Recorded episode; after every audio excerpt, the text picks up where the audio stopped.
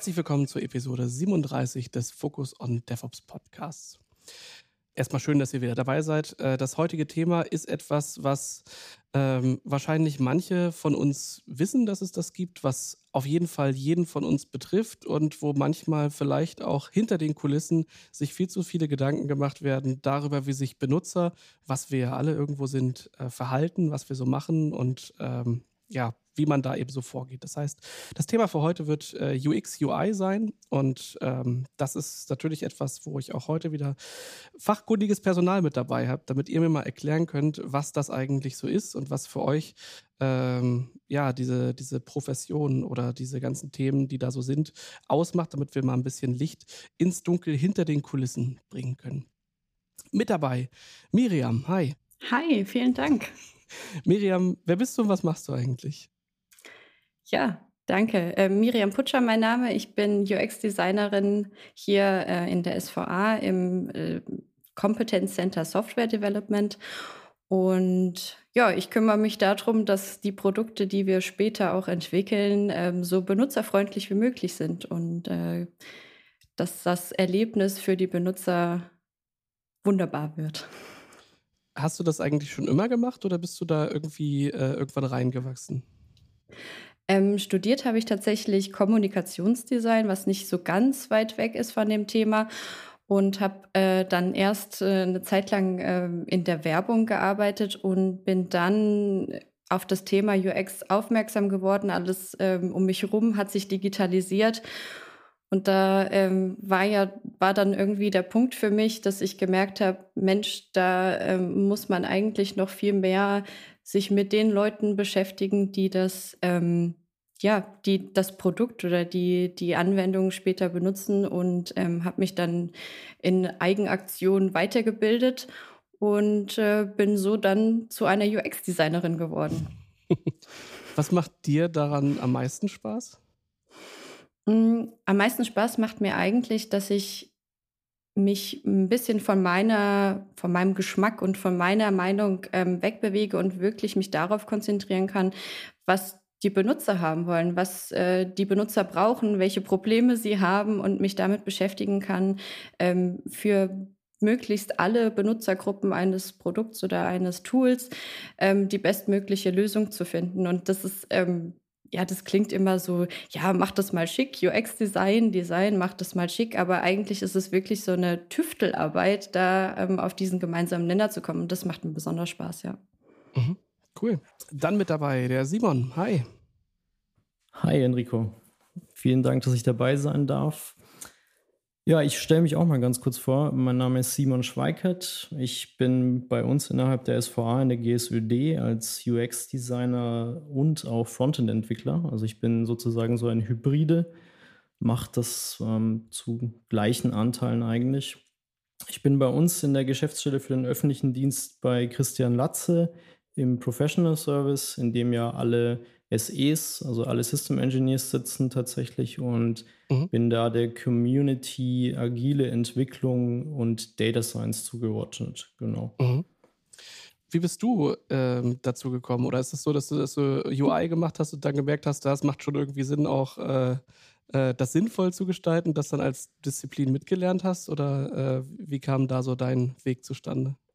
Also ich habe Medieninformatik studiert, tatsächlich auch ähm, relativ lange neben dem Beruf. Ähm, und grundsätzlich habe ich eigentlich auch mit Grafikdesign angefangen. Also mhm.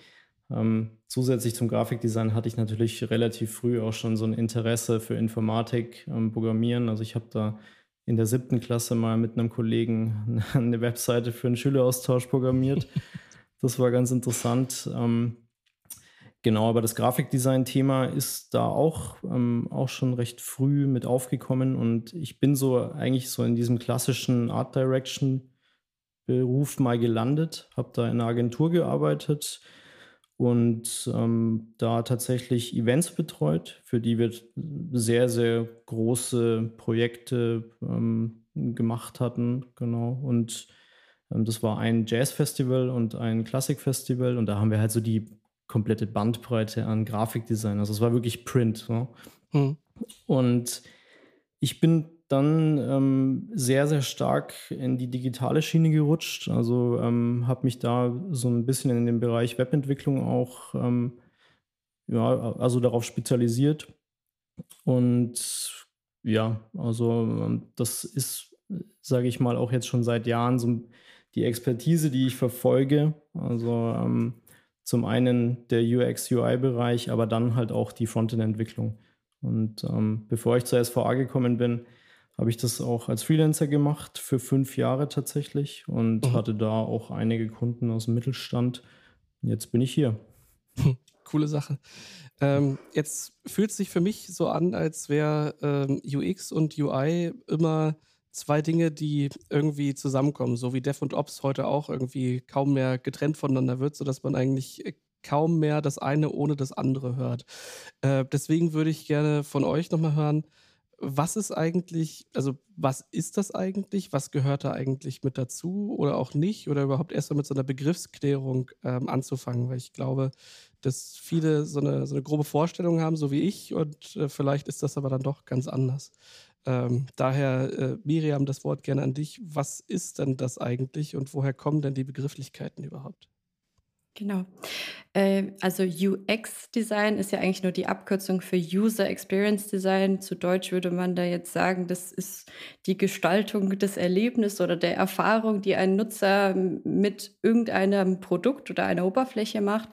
Und UI-Design, also User Interface Design, da geht es halt wirklich darum, wie ist die Oberfläche gestaltet.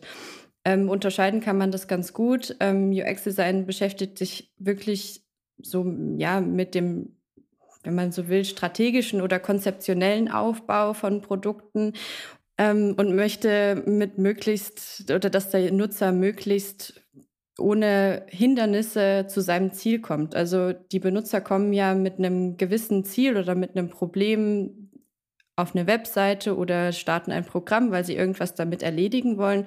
Und die User Experience ist dann eben das, wie man damit agiert und wie mhm. schnell man zum Beispiel auch frustriert ist. Ähm, das wäre dann eine schlechte User Experience. Ähm, genau.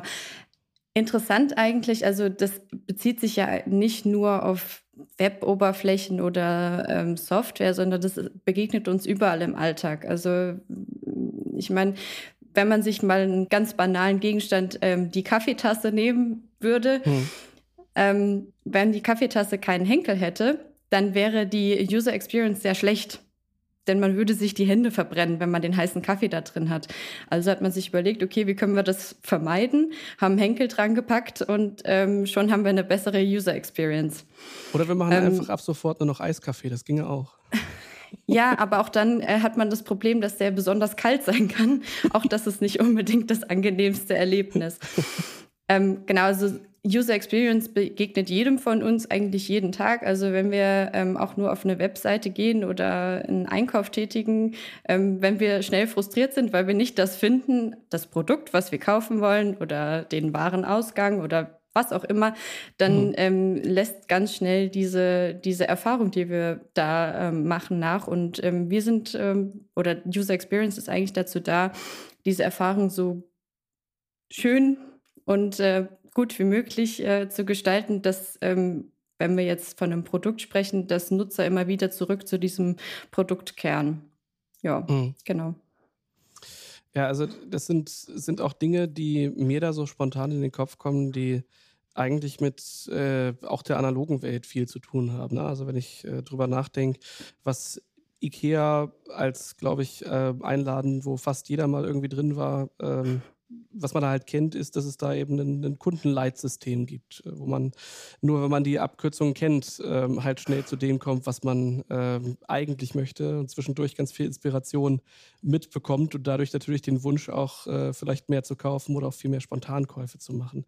Ähm, was ja auch nichts anderes ist als eine Form von User Experience, bloß halt im, äh, im analogen Leben, wenn ich das mal so beschreiben würde. Wobei ich da tatsächlich ähm, zwei Arten von der Experience ähm, beschreiben würde, weil es kommt immer darauf an, mit welchem Ziel man jetzt zum Beispiel in ein besagtes Möbelhaus geht. Wenn ich nur mal schnell ähm, ein paar Teelichter haben will, ist meine User Experience mit diesem Leitsystem vielleicht nicht das Beste. Wenn ich aber mich inspirieren lassen möchte, wenn ich, ähm, wenn ich da durchgehe, um zu schauen, hey, wie kann ich das bei mir einsetzen, dann ist das natürlich wunderbar. Mhm. Ähm, genau, also so gibt es halt äh, bei vielen Dingen immer irgendwie, ähm, es kommt immer darauf an, mit welcher Einstellung man an irgendeine Sache herangeht und ähm, wie sich dann entsprechend äh, die eigene Erfahrung gestaltet. Mhm. Das heißt, UX ist das Benutzererlebnis, in dem man sich vielleicht im Vorwege Gedanken macht, was möchte ich eigentlich als potenzielle Wege für meinen Benutzer aufzeigen und wie mache ich es ihm dort leichter oder manchmal auch nicht so leicht, damit ähm, ich quasi das Skript, was ich mir so überlege, inwiefern äh, mein Produkt zu nutzen ist, halt auch vom Nutzer äh, gut angewendet werden kann. Äh, Simon, jetzt kann ich mir vorstellen, dass es auch an manchen Stellen so sein kann, dass mal jemand sagt, ähm, ich möchte UX, meint damit eigentlich was ganz anderes. Heißt, ähm, was sind für dich so die Sachen, oder sagst, das ist eigentlich überhaupt nicht UX, wird aber häufig damit in Verbindung gebracht? Das ist ein sehr guter Punkt, Enrico. Also tatsächlich ist ähm, UX auf keinen Fall ähm, nur reines visuelles Design. Also das ist ein, ein, einer der häufigsten Punkte, den wir eigentlich so in unserer täglichen Arbeit begegnen. Also auch gerade bei uns im, im Falle der Beratung, ne, die wir natürlich halt ähm, bei Kunden häufig durchführen müssen, dass wir sozusagen in die Schublade ähm, des Visual Designs oder des Interaction Designs gesteckt werden. Also dass man hier lediglich einfach von Layouts, Illustrationen oder einfach von Branding redet. Ne? Hey, mach mir mal ein Logo. Und UX ist natürlich halt ein Thema, was ja viel, viel ja, umfangreicher ist tatsächlich und übergreifender. Zu dem, zu dem IKEA-Beispiel ähm, hatte ich da auch noch mal was zu sagen. Also Du hast ja da so ein bisschen das Kundenerlebnis aufgegriffen. Und ähm, das ist auch ein guter Punkt, was UX eigentlich nicht ist. Also ähm, das ist halt so dieses Prinzip der Customer Experience und davon ist die User Experience einfach nur ein Bestandteil. Also ich ähm, habe so ein bisschen dieses, dieses, ähm, diese, diesen großen Gedanken des Kundenerlebnisses, ne, den IKEA da sein, also, also allen seinen Kunden einfach ähm, geben möchte. Und ähm, die User Experience kann da Bestandteil sein, zum Beispiel ein Terminal, an dem ein Nutzender steht, ne? wenn er irgendwas suchen will im Lager. Dafür könnte ich UX durchführen, solche Sachen. Also das äh, sind dann wirklich so auf spezifische ähm, Interaktionen bezogen, beziehungsweise auch Software in diesem Fall, ne? User Interfaces. Und der große Gedanke dahinter umfasst halt der Begriff Customer Experience einfach. Also auch welches Branding, ne, was die Farben, was haben hm. die so für eine Wirkung auf die, die Kunden oder auch dieses Leitsystem bei der IKEA, ne, dass du immer so von Anfang bis Ende durchläufst, am Ende landest du in, in der Lagerhalle und dann kommt halt die Kasse irgendwie. Ja. Genau. Und da gibt es auch einen, ähm, einen, weiteren Gedanken, dass man sich so von dem Begriff UX abwandelt und dann zum Begriff VX geht, also Viewers Experience. Ein mhm. gutes Beispiel ist hier ein Videodisplay, was am Times Square ähm, ne, einfach aufgebaut wird. Und dadurch hast du natürlich halt auch ein bisschen andere Anforderungen. Und ähm, das ist halt dann auch nicht unbedingt gezielte User Experience. Da gehen viele Leute einfach vorbei und die fassen einfach so im Vorbeigehen, so ne, im Blickwinkel irgendeine Werbung noch auf. Und die interagieren ja mit diesem Produkt, das sie da sehen, an sich nicht. Ähm, ja, was ist UX noch nie, auch nicht? Also Service Design beispielsweise, ne? also Gestaltung von Dienstleistungen ist auch immer so ein, so ein Klassiker. Hm. Ähm, ich hatte auch schon Diskussionen, dass wir, ähm, also gerade wenn wir so auf den, diesen, diesen visuellen Design-Gedanken wieder zurückblicken, dass man hier halt wirklich auch von Kunst redet. Also das ist natürlich auch immer so ein Thema. Ähm, das halt im Bezug auf Design, ja, ne, auch, auch, auf User, auch bei User Interfaces natürlich immer wieder aufkommt. Und da ist es schon ganz wichtig, also auch das Thema, das Miriam angesprochen hat, ähm, nochmal wirklich auf die Usability, die Benutzbarkeit, die Gebrauchstauglichkeit des jeweiligen Endprodukts, dass ich da ne, einfach für, in unserem Fall natürlich als Dienstleistung für den Kunden irgendwie erstellen möchte, dass ich mich da primär darauf konzentriere. Und User Interface Design kann dann ein Bestandteil sein, ja, ne, nachdem ich ähm, diesen UX-Prozess mal durchgeführt habe. Aber ähm, es ist halt nicht gleichzusetzen. Also das ist ein ganz wichtiger Punkt hier. Das heißt, ähm, das glaube ich, sind dann auch so, so Probleme, die ganz klassisch auftreten, wenn man ähm, ja sich nicht viele Gedanken darum macht, was man eigentlich genau erreichen möchte, sondern einfach sagt, ich hätte gerne eine Website, mach mir mal ein Design. So, ähm, das ist, glaube ich, eine Anforderung, die gar nicht so selten kommt, die vielleicht auch bei uns äh, bestimmt schon mal in der einen oder anderen Form gefallen ist. Und wir haben ja auch irgendwie so eine Website und ähm, da ist es, glaube ich, sehr sehr schwierig, die verschiedenen Personas, also Nutzertypen überhaupt erstmal zu identifizieren und dann für die zielgerichtet was zu machen.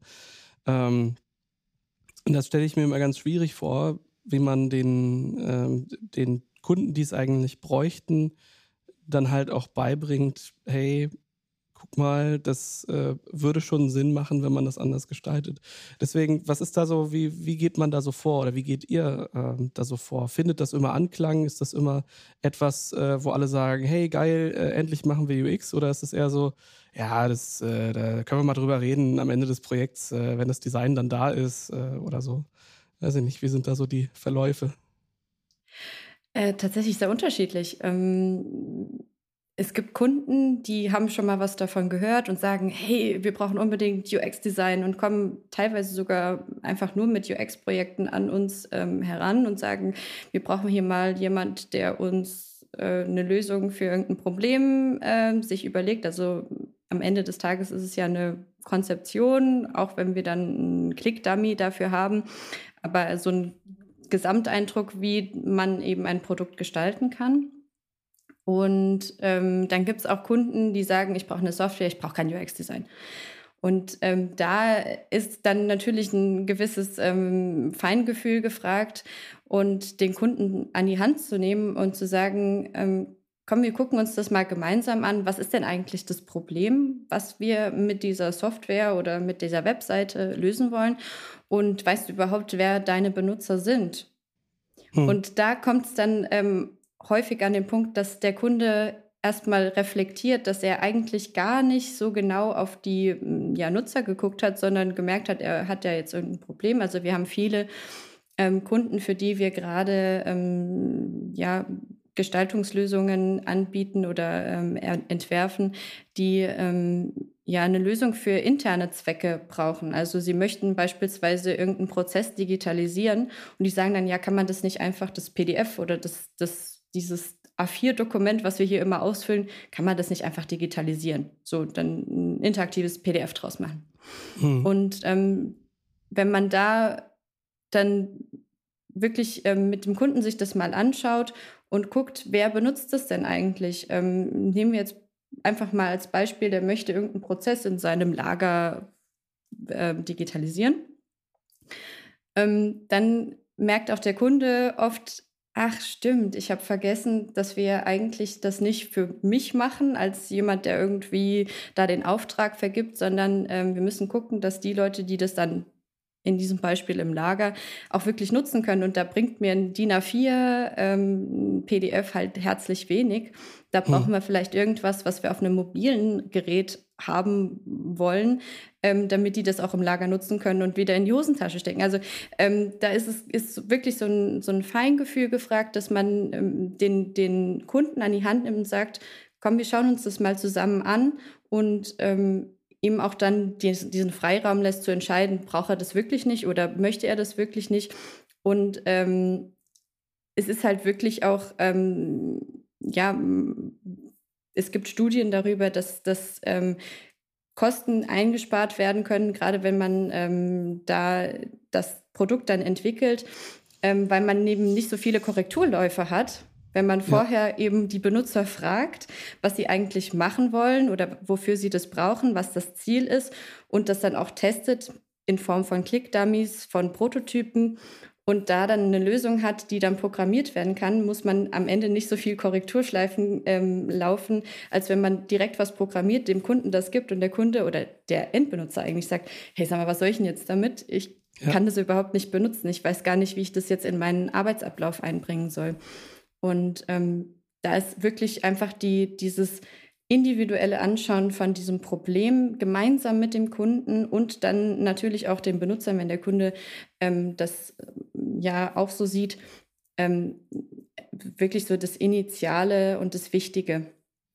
Ich glaube, manchmal sind es auch ganz banale Dinge, ähm, die es Sinn macht, von vornherein mit zu beachten ähm, oder wenigstens mal, mal sich anzugucken, bevor man halt anfängt, äh, was zu bauen. Ich habe da ein schönes Beispiel. Ich habe ähm, vor Jahren recht lange mit einer Reederei zusammengearbeitet und die haben, also Reedereien, so dieses ganze Schifffahrtslogistik-Thema, ähm, das gibt es ja jetzt auch nicht erst seit zehn Jahren, sondern schon eine ganze Ecke länger, äh, was auch bedeutet, dass äh, viele von denen natürlich irgendwann mal auf ähm, auf Mainframe oder andere äh, Geschichten gesetzt haben, die viel mit Konsolenarbeit zu tun haben. Ähm, und die haben dann halt gesagt, okay, komm, lass doch mal die, äh, die Containerverwaltung, die wir halt für unsere ganzen Schiffe irgendwie über mehrere Kontinente haben, mal neu bauen, so wie man das heute eben tut, mit einer Web-Applikation statt einem Terminalfenster und mit äh, schön clicky bunti und tollen Reports und allen Sachen, die da so drin sind. Ähm, dann hat man das gemacht und hat dann irgendwann beim, äh, beim Livegang schon nach ein paar Jahren ähm, Entwicklung halt auch gemerkt, die Schifffahrtskaufleute, die da drin sind, die führen den ganzen Tag eigentlich Gespräche mit verschiedenen kleinen Logistikern, um dann innerhalb kürzester Zeit schnell Aufträge von A nach B zu schieben. Die haben ganz große Monitore, wo links irgendwie Excel-Tabellen sind und rechts dann irgendwie das, die Eingabemaske. Und die sind einfach darauf angewiesen, dass sie sehr schnell sehr viele Eingaben machen und am besten noch irgendwie einen Hörer am Telefon haben, währenddessen die dann über Shortcuts sich da durch dieses System navigieren. Und für die war dann am Ende einen Absetten-Button drücken zu müssen oder jedes Mal Tab zu drücken, um zum nächsten Feld zu kommen.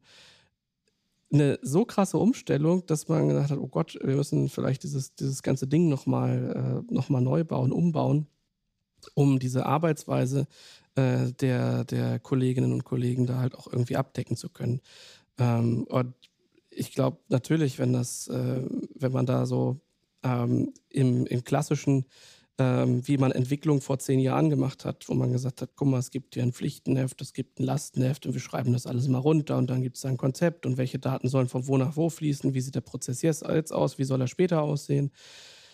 Dann ist es, glaube ich, sehr schwierig, das von vornherein ähm, auch dem, dem ähm, Unternehmen, was es dann entwickeln und umsetzen soll, so klar zu machen, wer eigentlich die Benutzergruppe ist. Ähm, ich glaube, dass deswegen vielleicht, oder zumindest mal meine steile Hypothese, äh, dadurch, dass wir viel weniger anfangen, ähm, so ja, nach dem Wasserfallprinzip große Anwendungen zu planen, sondern eher ähm, agiler rangehen, äh, uns etappenweise einem Ziel nähern und zwischendurch auch mal Feedback-Loops zulassen, dass deswegen diese Themen heute deutlich besser auch in den Gesamtprozess eingebaut sind und es nicht nur heißt, hey, am Anfang des Projekts, wo noch niemand irgendwie was entwickelt, kommt jemand und designt das durch, äh, versus wir bauen das einfach mal in den fortlaufenden Prozess ein. Äh, das ist so meine, meine ganz blauäugige, äh, außenstehende Wahrnehmung. Weiß ich nicht, ob, was sagt ihr dazu? Ist ähm, ein ganz guter Punkt. Also zu, zu dem Thema mit der Reederei habe ich tatsächlich auch noch eine, äh, eine kleine Sache. Ich, ich habe damals im, im Studium ein Projekt gesehen. Das ähm, war so ein TUI, Tangible User Interface. Da hat mhm. ein Masterstudent, ähm, der auch von meinem Prof betreut wurde, für eine Reederei in Hamburg so ein User Interface gebaut mit so Blöcken, die er dann sozusagen auf so eine Karte legen konnte. Und dann konnte er da so reinzoomen und du mhm. konntest halt live die ganzen Schiffe auch sehen. Ne? Und die sind dann zu einem gewissen Port gefahren und da wurde dann halt auch so dieser Prozess für B- und Entladen der Schiffe geplant. Und da hatte ich auch ähm, tatsächlich so eine, so eine Oldschool-UI mal gesehen, ähm, beziehungsweise auch so ein, so ein Terminal-Ding einfach ähm, wie eben dieser B- und Entladeprozess da so vorgeplant wird ähm, mit Timeline und allem. Hm. Genau, das ähm, fand ich nur sehr interessant. Ähm, diese, dieser Tisch, äh, auf dem man dann einfach so ein ja, so ein, so ein Kreisblock beziehungsweise so ein Dreieck irgendwie noch hinlegen konnte und dann konntest du da die, die Karte halt verändern. Genau.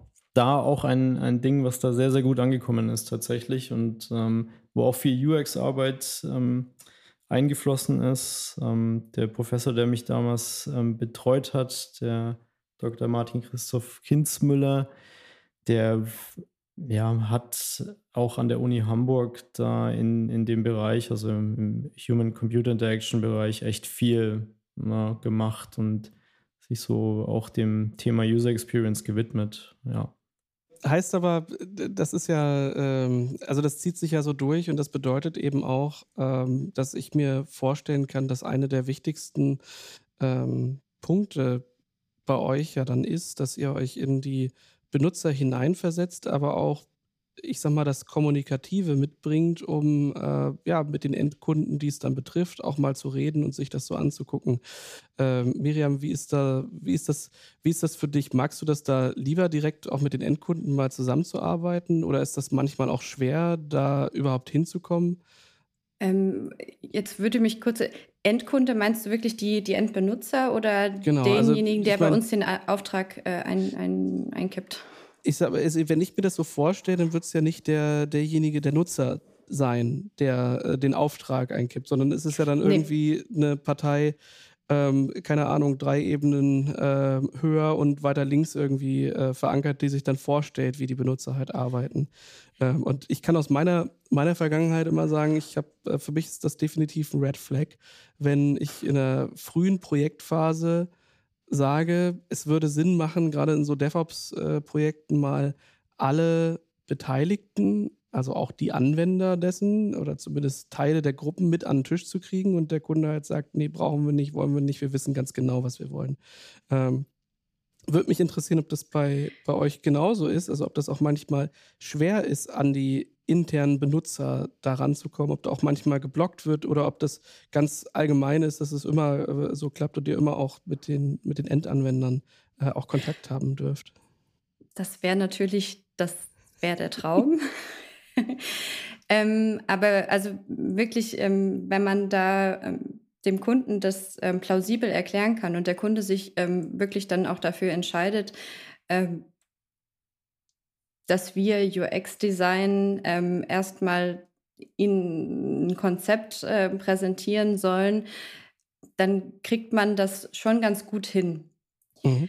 Natürlich gibt es durchaus den ein oder anderen Kunden, der sagt, nee, also dass äh, ihr mit meinen Mitarbeitern sprecht, das geht überhaupt nicht. Ähm, die haben alle keinen Namen und dürfen nicht genannt werden. Ähm, ja. Kommt aber glücklicherweise sehr selten vor. Also man braucht da durchaus ein bisschen ähm, Vorarbeit, ähm, Gespräche, in denen man dem Kunden oder dem Auftraggeber klar macht, dass es sehr, sehr wichtig ist, dass wir wirklich auch mit den Leuten sprechen, die das am Ende benutzen. Manchmal kommt es dann auch zu kleinen Misskommunikationen, dass man dann ähm, statt mit dem Lagermitarbeiter dann nur mit jemandem, der halt mal im Lager war, spricht. Das kommt dann später meistens raus. Ähm, aber prinzipiell ähm, sind die Kunden oder die Auftraggeber sehr offen dafür und ähm, sind auch dankbar darüber, dass wir sagen, ähm, wir gucken mit dir zusammen, wer sind denn deine Benutzer? Wenn sie bei dir intern sitzen, haben wir eigentlich ähm, ja das Beste losgezogen, weil du kannst mir sagen, wer passt da, also wer wird das äh, Produkt am Ende benutzen. Wir machen einen Termin aus und ähm, quetschen äh, deine Mitarbeiter ähm, zu diesem Thema aus und haben dann wirklich ähm, Informationen aus erster Hand und können auf Basis dieser Informationen eine User Experience ähm, ja, bereitstellen oder, oder designen, die, ähm, die dann auch passt.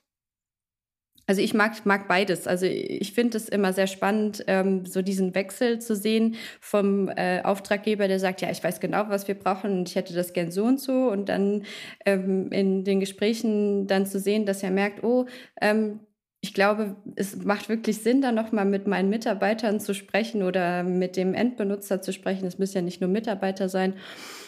Ähm, und dann so einen kleinen Wandel da zu sehen und dann auch wirklich mit den Leuten zu sprechen, weil die, ähm, also oft ist es wirklich so, dass die halt wirklich so unterschiedliche Aufgabenfelder haben, dass es auch ganz verschiedene Menschen sind und man lernt so viel über Menschen und auch über deren Gewohnheiten und Bedürfnisse an der Arbeitsstelle ähm, äh, kennen, dass es ähm, also ein super Mix ist aus meiner Sicht. Also ich mache wirklich mhm. beide, beide Sachen sehr, sehr gerne. Ich erinnere mich da zurück. Ich habe ähm, äh, ganz, ganz, ganz damals am Anfang meiner Berufs, äh, Berufseinstiegs äh, bei Hermes äh, eine Ausbildung gemacht und da halt schon in der Informatik. Und da war halt äh, Bedingung, dass jeder Mitarbeiter und auch irgendwie Azubi der da was in der Technik macht, dass der halt auch mal eine Woche in so einer Niederlassung ist oder halt auch mal tatsächlich Pakete ausfahren geht und auch wirklich das Gerät, äh, also diesen Scanner, den man so kennt äh, als Kunde, wo dann irgendwie das Paket kurz einmal abgepiept wird und dann äh, unterschrieben wird, dass man das alles einmal miterlebt, jeden dieser Geschäftsprozesse auch mal als aktiver Mitarbeiter dann ähm, erleben äh, darf, kann und auch soll, damit man nicht anfängt, so komplett diese, den Bezug zu, äh, zu den, den Nutzern halt auch zu verlieren. Ne? Also ich denke, bei, bei internen Entwicklungen, da ist das einfacher, weil man ja die, die äh, Nutzer, äh, die es halt nutzen müssen, äh, kennt und man, weil man halt weiß, was der Geschäftsprozess ist oder auch man äh, einzelne Personen mal genau in diesem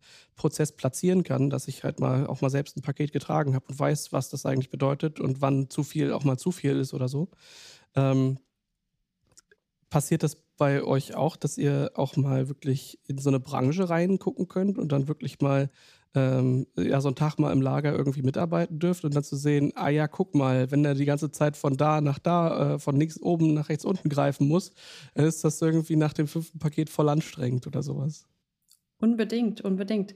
Also ähm, das ist Natürlich nicht immer der Fall, wie ich ja eben schon gesagt habe, aber ähm, das ist der Optimalfall und ähm, genau das ist das, wo sich dann auch ähm, so die, die Weichen stellen, also wo auch wirklich dann ein Produkt von, es funktioniert halt irgendwie zu einem Produkt, das erleichtert mir meinen Arbeitsalltag oder das erleichtert mir das Arbeiten ähm, mit irgendwas, mhm. ähm, stellt. Und ähm,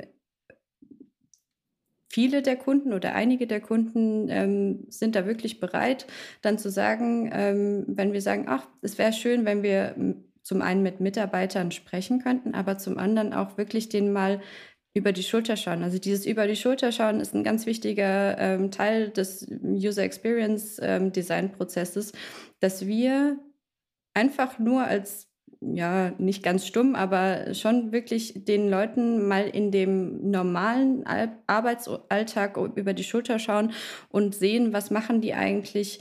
Ähm, und da kommen dann oft so Sachen raus, ähm, wenn wir jetzt wieder bei der Digitalisierung von irgendwelchen Lagerprozessen sind, die machen diesen einen Prozess, den sie da auf dem Zettel machen, machen die nicht in einem Rutsch durch, sondern das, da kommen dann halt äh, zwei Lkw, die sie verladen müssen und dann müssen sie den einen Prozess pausieren, müssen den nächsten starten.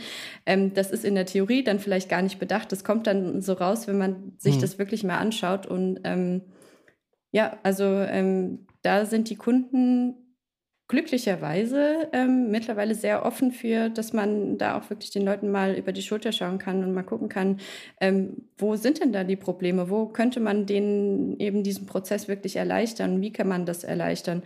Und ähm, das ist eine ganz spannende Geschichte, ja. Also an dem Thema möchte ich auch nochmal anknüpfen, da wir ja gerade bei uns in der SVA auch ein, ein hohen Split haben an Private Sector und Public Sector Kunden. Also gerade so die Geschäftsstelle, für die ich jetzt natürlich tätig bin, für den öffentlichen Dienst, da ist es natürlich mit dem User Experience Thema auch so, dass es in einigen Bereichen natürlich auch noch nicht so angesehen wird und da dann entsprechend auch die Beratung noch mal etwas intensiver stattfinden muss. Warum das Ganze dann letzten Endes dann auch äh, zu einem guten Endprodukt führt, und ähm, auch dieses Thema, so ähm, den, den Endnutzern dann über die Schulter zu schauen oder da auch ja, Interviews meinetwegen zu führen, das ist ein Thema, das ich in einem Projekt für ein Bundesamt tatsächlich jetzt schon gesehen habe, wo der Kunde auch sich geöffnet hat und durch die längere Zusammenarbeit, also da sind, sind wir mit der GSWD auch schon sehr, sehr lange involviert, seit drei, vier Jahren ähm, sich entsprechend einfach geöffnet hat zum Thema User Experience und das auch wirklich ähm, Anerkennung gefunden hat. Und ähm, es ist natürlich immer noch ein bisschen ein abgespeckter Prozess und das ist jetzt auch so vielleicht nochmal so der Unterschied zu einem Kunden aus dem ähm, Private Sector, der halt sagt, nee, komm, lass uns das ausprobieren, das machen wir so komplett durch. Mhm. Die, die haben natürlich halt auch ähm, etwas strengere Richtlinien. Wir haben hier natürlich auch eine sehr hohe Geheimhaltung bei diesem Projekt. Und da ist es letzten Endes natürlich nicht immer möglich, halt ne, an alle Endnutzende ranzukommen. Und ähm, ja, also da, da werden dann auch keine aufwendigen Click-Dummies erstellt, sondern es ist dann halt letzten Endes einfach nur ein UI-Mockup.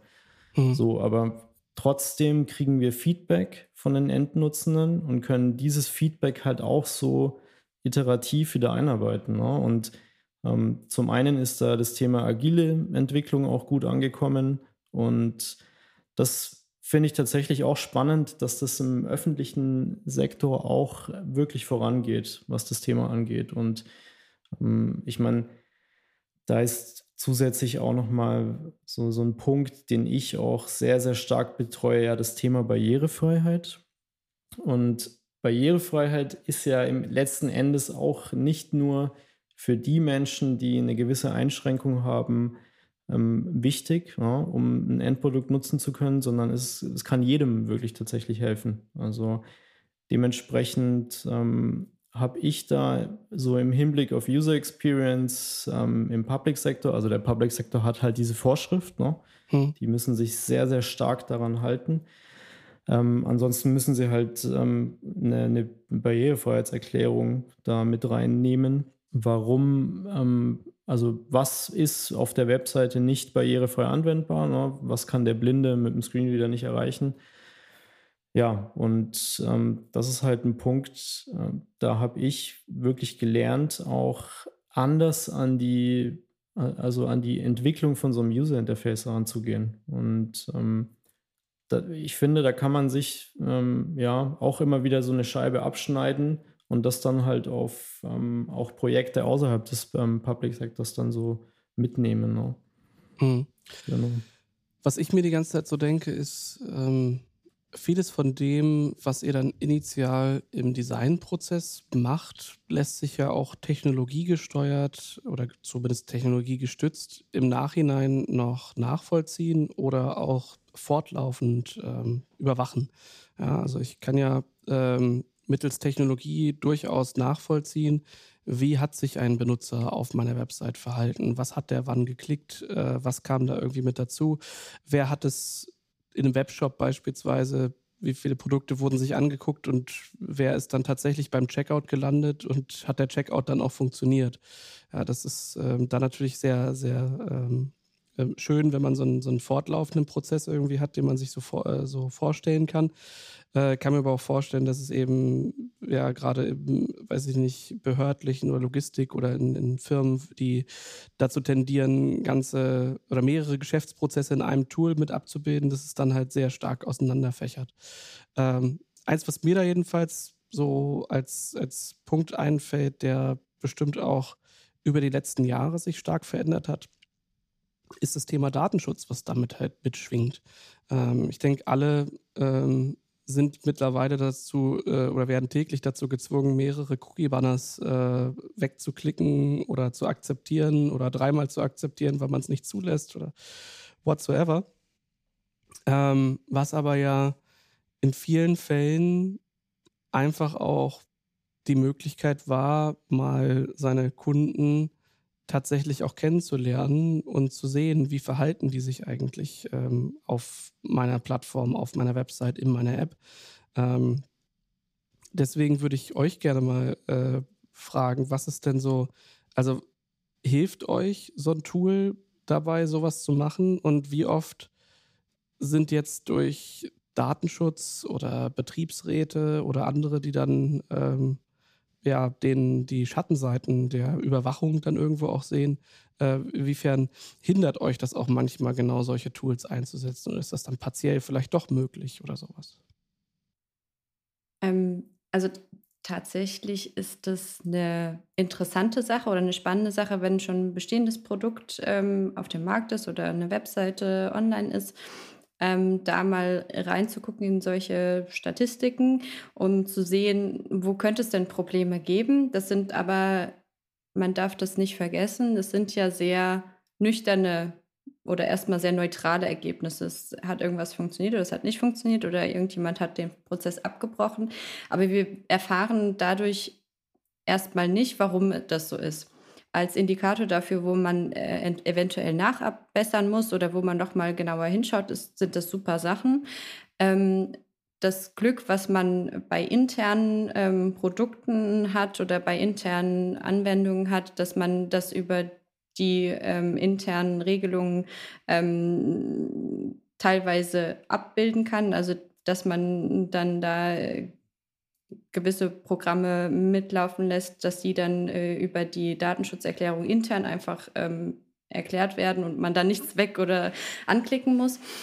Ähm, bei, bei öffentlichen Sachen ist das natürlich wieder so eine Sache. Ähm, wie, inwieweit verfälscht das vielleicht halt auch mein Bild? Ne? Also wer klickt da auf äh, alles zustimmen und mm, kontrolliere, was ich da mache, ist mir egal. Und wer guckt da ähm, und lässt es eben nicht machen und ähm, wie, ähm, ja, wie valide sind dann die Daten noch? wenn ich nicht genau ähm, weiß, wie wäre das bei den Leuten gewesen, die da nicht zugestimmt haben und haben jetzt nur Leute zugestimmt, die sowieso Probleme haben oder die sich überhaupt nicht dafür interessieren. Ähm, also wie, wie gesagt, prinzipiell super in Indikator, um zu gucken, oh, da passiert immer wieder was, wir können da nochmal nachschauen, aber nichts, worauf man sich ähm, 100% verlassen sollte, ähm, sondern da gilt es dann wirklich nochmal nachzuschauen, warum passiert es, ähm, bei wem passiert es, ähm, in welchen Situationen und ähm, kann man da vielleicht irgendwas nachbessern. Also ich sehe da auch noch mal so ein bisschen einen Unterschied ähm, zu, zu, dem Thema Analytics. Führe ich das öffentlich ähm, für einen Webseitenzugriff ähm, durch? Ne? Also beispielsweise jetzt, wenn wir beim Thema E-Commerce sind. Ich hatte da mal für einen Umstandsmodenshop äh, UX-Befragungen durchgeführt. Ähm, also einmal analytische Daten, welche Endgeräte haben die Damen, die dort die Mode einkaufen und dann auf der anderen Seite natürlich wirklich freigegebene Interviewtermine mit Endnutzenden, die ich dann wirklich zu gewissen Themen befrage und ähm, wo ich dann auch, also es gibt ja einen so ein so diese, diese KPIs, die wir im, im UX-Bereich haben. Also wie lange brauche ich halt, um ne, die Effizienz, um, um, auf die Effizienz zu blicken, wie lange brauche ich denn, um einen gewissen Task durchzuführen? Also die Succession Rate, ähm, da kannst du die Zeit tracken, was, ähm, wenn du so ein Interview durchführst. Ähm, spannendes Thema ist auch so Suche versus Navigation. Also finde ich das einfach schon so. Innerhalb mhm. der Navigierung kann ich, also finde ich den in den Warenkorb legen Button sofort, ne? fällt, fällt der auf. Also auch mal bei, meinetwegen in der, in der mobilen Ansicht. Oder muss ich halt erst danach suchen? Ne? Ja. Ähm, oder, oder muss ich nach Einträgen ähm, suchen, die ich in der Navigation nicht finde? Ähm, und ähm, vielleicht ein wichtiger Punkt noch, ähm, was sind so die, die Fehler, die halt auftreten? Also wie hoch ist die Fehlerrate bei, bei sowas? das sind natürlich Punkte, die kann ich auch nur dann messen, wenn ich auch ne, im Hinblick auf Datenschutz natürlich eine Freigabe habe durch den Kunden und mit Endnutzenden so einen Termin durchführen kann. Und ähm, wenn ich dann halt ähm, sage, ich habe da noch Google Analytics laufen auf dem Shop und dann habe ich da die IP-Adresse und ähm, zusätzlich noch den, den, den Ort, das Land, ja, von dem der Zugriff erfolgt, das ist dann natürlich eine Sache, ja, die kann dann gegebenenfalls halt durch den Cookie-Banner schon wieder rausfliegen. Und ähm, da muss man dann schon ein bisschen unterscheiden. Ähm, da finde ich dann die die erstere Variante, einfach gezielt so ein Interview durchzuführen, schon auch passender in so einem Prozess, indem ich mir halt na, ne, beispielsweise einfach den Checkout-Prozess mhm. E-Commerce-Shop mal anschaue. Ähm, das andere würde mir nur den Einblick darauf geben, ja, meinetwegen, welche, End, welche Endgeräte habe ich halt hauptsächlich im Einsatz. Also shoppen die nur mit dem Handy, mit dem Tablet oder habe ich doch irgendwie noch eine höhere Anzahl mit Desktop-Geräten. ne? Der gute alte Internet Explorer, ich äh, weiß, der ist von manchen durchaus äh, nicht so beliebt und hat halt viel an Sonderlocken auch nach sich gezogen, was dann auch so eine Umsetzung vom Design äh, auch bestimmt bei ein oder anderen schlecht in Erinnerung geblieben ist. Ähm, was mich mal interessieren würde noch ist, ähm, ich glaube, es gibt für alle Bereiche, in denen man so unterwegs ist, so, so Standardmythen.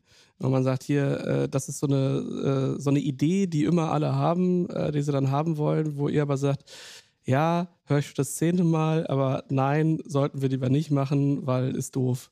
Äh, weiß ich nicht, da fällt mir ein, so ein, so ein äh, großer Slider auf der Website, der da irgendwie so durchzieht und sehr viel Performance zieht und man sich dann überlegt, okay, wie viel bringt der eigentlich und was wollen wir damit eigentlich erreichen? Und das ist meistens dann ähm, in einem Showcase mal schön gefunden, aber in Realität äh, vielleicht etwas, was, äh, was, was halt Quatsch ist. Von daher würde mich interessieren, ob ihr sowas habt wie Standardmythen, die ihr äh, häufig sofort ausräumt oder sowas. Ja, Mythos vielleicht nicht direkt, aber ähm, es gibt ja schon sehr ich sage jetzt mal, designy Webseiten, die also mit irgendwie irgendwas schiebt sich übereinander und irgendwas kann total toll sich animieren und weiß der Geier, was es da alles für Moden gibt. Ähm, das funktioniert gerade für ähm, ja, für, für Tools, die wirklich ähm, einen Prozess vereinfachen sollen oder einen Prozess überhaupt darstellen sollen, ähm, ist es meistens einfach äh, totaler Overkill. Und gerade, da wird der Simon wahrscheinlich gleich noch mal was zu sagen, ähm, wenn wir zum Thema äh, Barrierefreiheit äh, kommen. Äh, da sind die Sachen, da, da stolpert man dann eher drüber.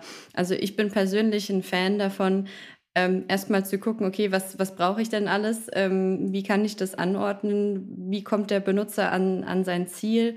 Und dieses wirklich designy, hübsch oder wirklich dieses aufgemotzte, wenn man so möchte, mhm.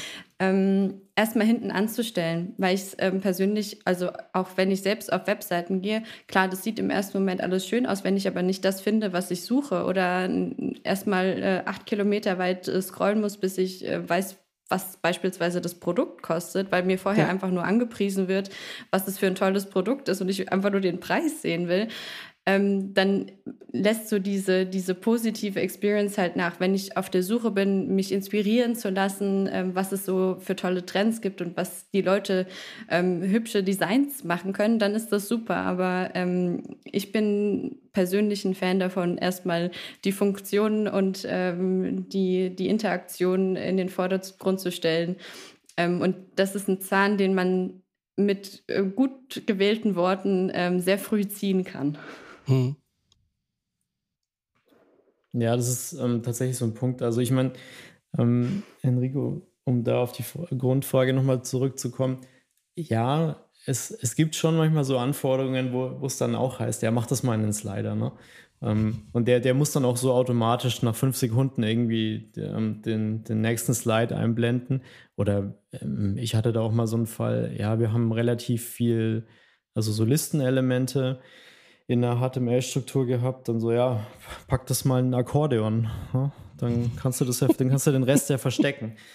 Ja, gut. Ähm, ist, ist dann halt auch nicht immer so das Ziel. Ähm, wer, klar, also man hat manchmal solche Anforderungen von Kunden.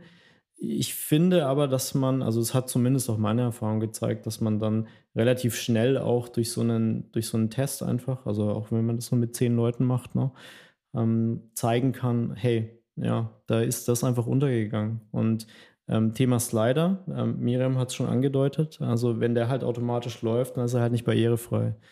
Weil alles, was irgendwie animiert ist, äh, muss auch pausiert werden können.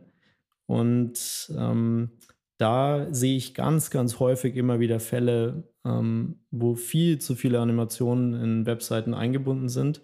Das ist sicherlich fancy und ich bin da auch ein Fan davon, so, ähm, na, ne, wenn da irgendwie was hübsch animiert ist, also so mit, mit so GSAP-Animationen in irgendeinem so coolen ähm, Web-Interface. Aber ja, damit hilfst du halt nicht allen Menschen. Also, weil auch Leute, die eine Epilepsie haben, da ne, gegebenenfalls auch an, darauf anspringen können und ich finde, das sind immer so Punkte, die, die man dann auch als Designer einfach im, im Hinterkopf behalten muss und wo man dann auch sagen kann, hey, ähm, also die Informationsübertragung kann doch da vielleicht auch auf, ein, auf einem einfacheren Weg stattfinden und ähm, somit dann auch direkt erkennbar sein. Ne? Hey, was macht dieser Button jetzt eigentlich?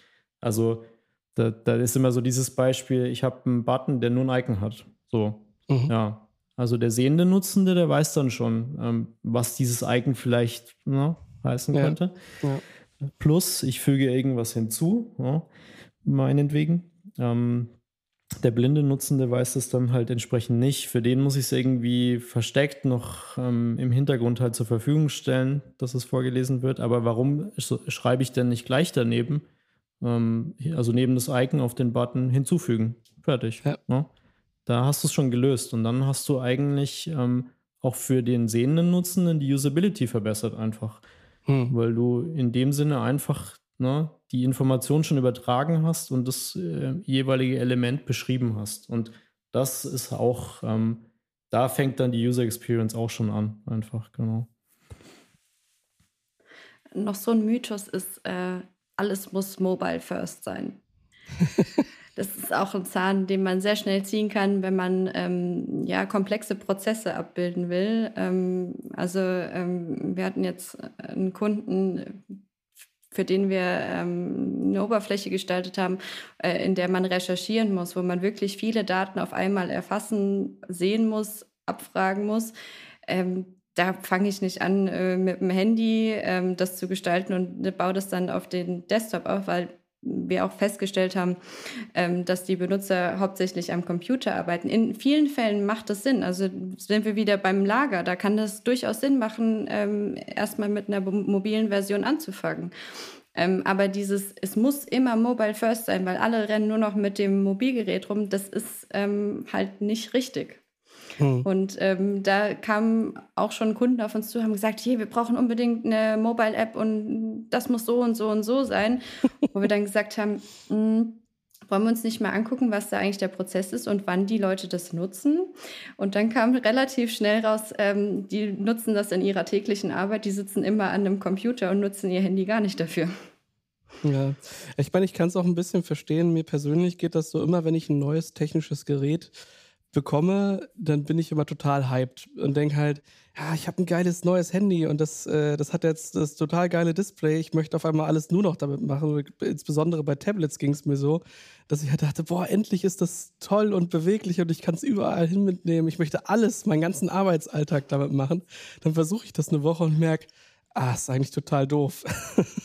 und gehe dann davon wieder weg und mache das dann halt doch so, wie es sich für mich ja äh, auf ganz natürliche Art und Weise als viel praktischer erwiesen hat. Aber ich glaube, ich bin, gerade wenn es so um neue Geräte geht, immer wieder hyped und denke so, es ist doch voll geil, dass man das jetzt darauf machen kann. Dann macht man das zweimal und sieht, ja, geht.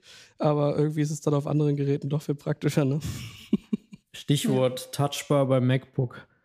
Das war, da war ich total hyped, als es rausgekommen ich ist auch. damals. Und ähm, wie oft habe ich es verwendet?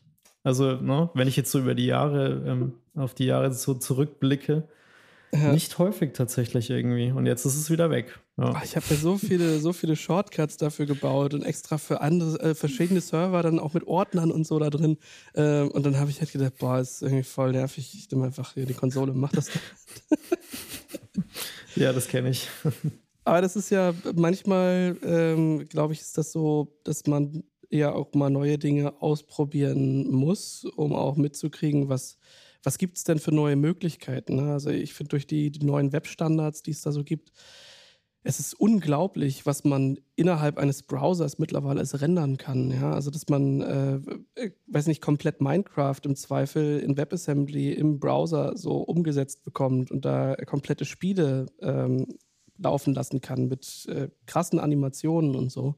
Ähm, Trotzdem, wenn ich euch so zuhöre, merke ich, dass weniger auch manchmal mehr ist und dass es manchmal auch einfach darum geht, sich genau damit zu befassen, in welcher Situation bin ich und äh, deswegen gezielt manche Dinge irgendwo auch anders mache. Ich erinnere mich, äh, äh, ich habe da äh, in der Familie ähm, einen Fall, äh, also meine Mutter ist Maklerin die hat Laufkundschaft und ähm, äh, da ist es so auf der Website, wenn die mobil aufgerufen wird, dann ist das Erste, was direkt mit angezeigt wird, nicht irgendwie, wie geil die Firma ist, sondern die Telefonnummer, wo man draufklicken kann und das Google Maps Icon, dass man schnell hinkommt. Was auf dem Desktop aber auch ganz andere Informationen darstellt. Also auf der Mobilansicht eher, wie komme ich eigentlich schnell hin oder ich suche gerade mal danach, wie kann ich dir eigentlich anrufen. Ähm, versus auf der Desktop-Ansicht geht es dann schon eher darum, auch den Marktplatz zu zeigen, ähm, um die einzelnen Immobilien dann durchzugehen, währenddessen die mobile Ansicht dann auf das Wesentliche fokussiert ist, weil das dann äh, ja wenn ich Details wissen will, dann gehe ich vielleicht doch nochmal in die Vollbildansicht oder so. Das ist, ähm, ist glaube ich, nicht immer so einfach, äh, sich da vielleicht auch manchmal zurückzunehmen. Ähm, aber ich denke, es lohnt sich, ja. Ja, auf jeden Fall.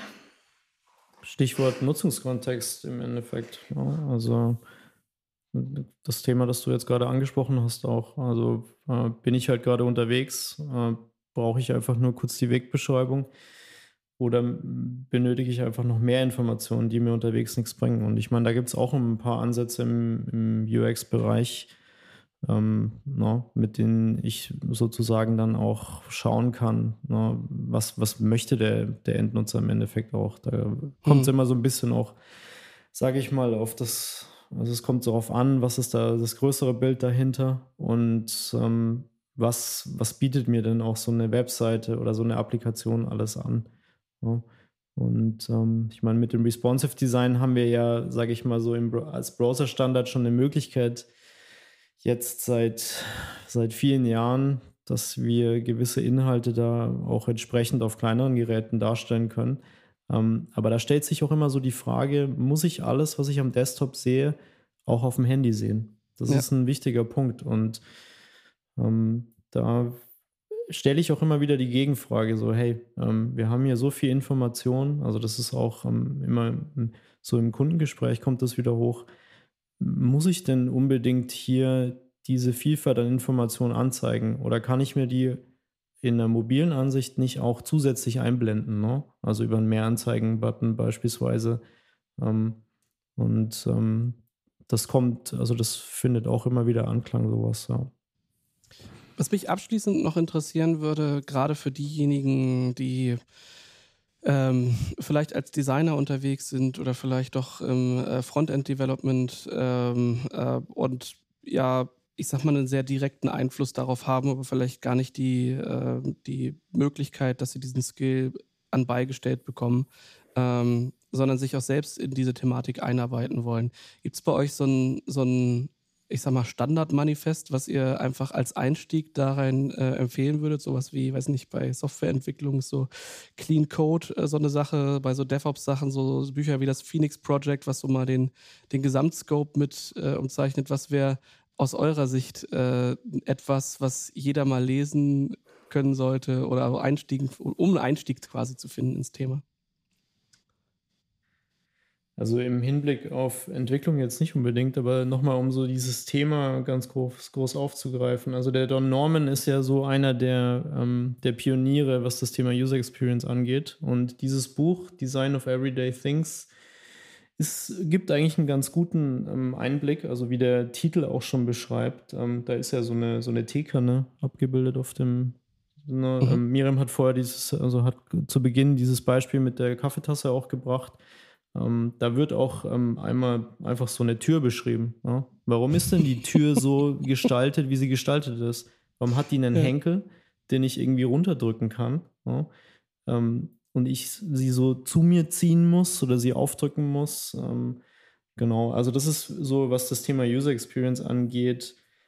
Ähm, nicht nur im Hinblick auf Softwareentwicklung, User Interfaces ein, ein sehr, sehr guter Einstieg hätte ich gesagt. Ja. Miriam, hast du noch einen Tipp?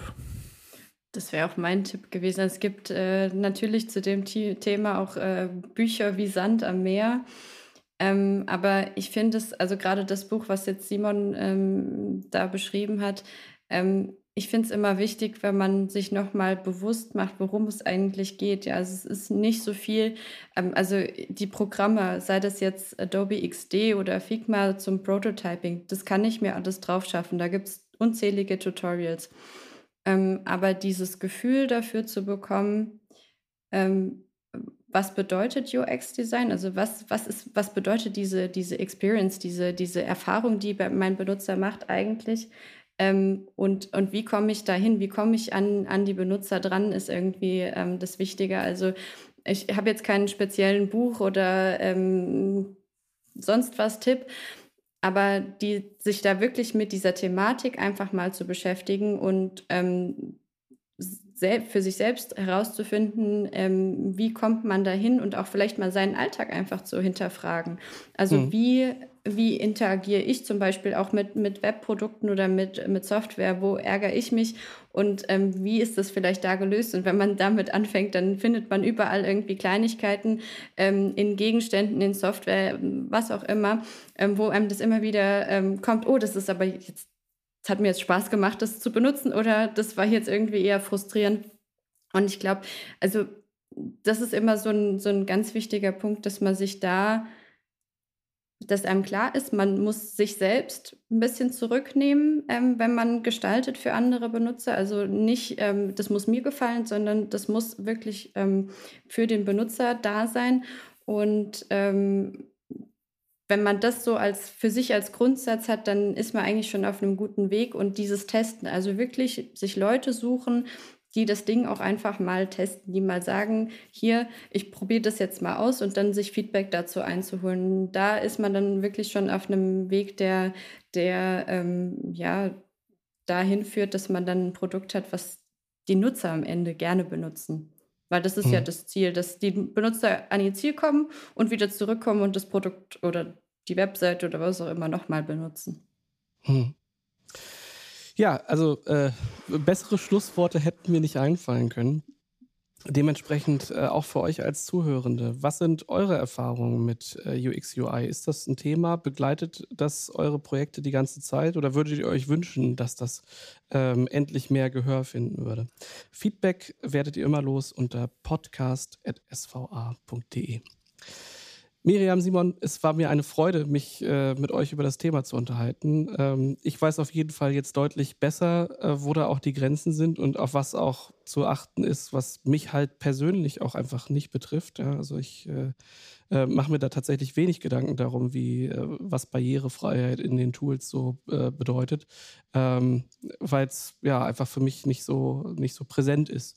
Ähm, aber nichtsdestotrotz ist es natürlich sehr sehr wichtig, äh, sich mit äh, mit dem Benutzenden seiner Anwendung auch zu beschäftigen, um ein gutes Ergebnis zu liefern. Und wo man sonst sagt, Kommunikation ist alles, kann man auch hier sagen. Ähm, UX ist auch Kommunikation, genauso wie es auch für Design ist. Und das ist halt ein äh, weiterentwickelndes Thema, was äh, immer auch fortlaufend mit betrachtet werden sollte.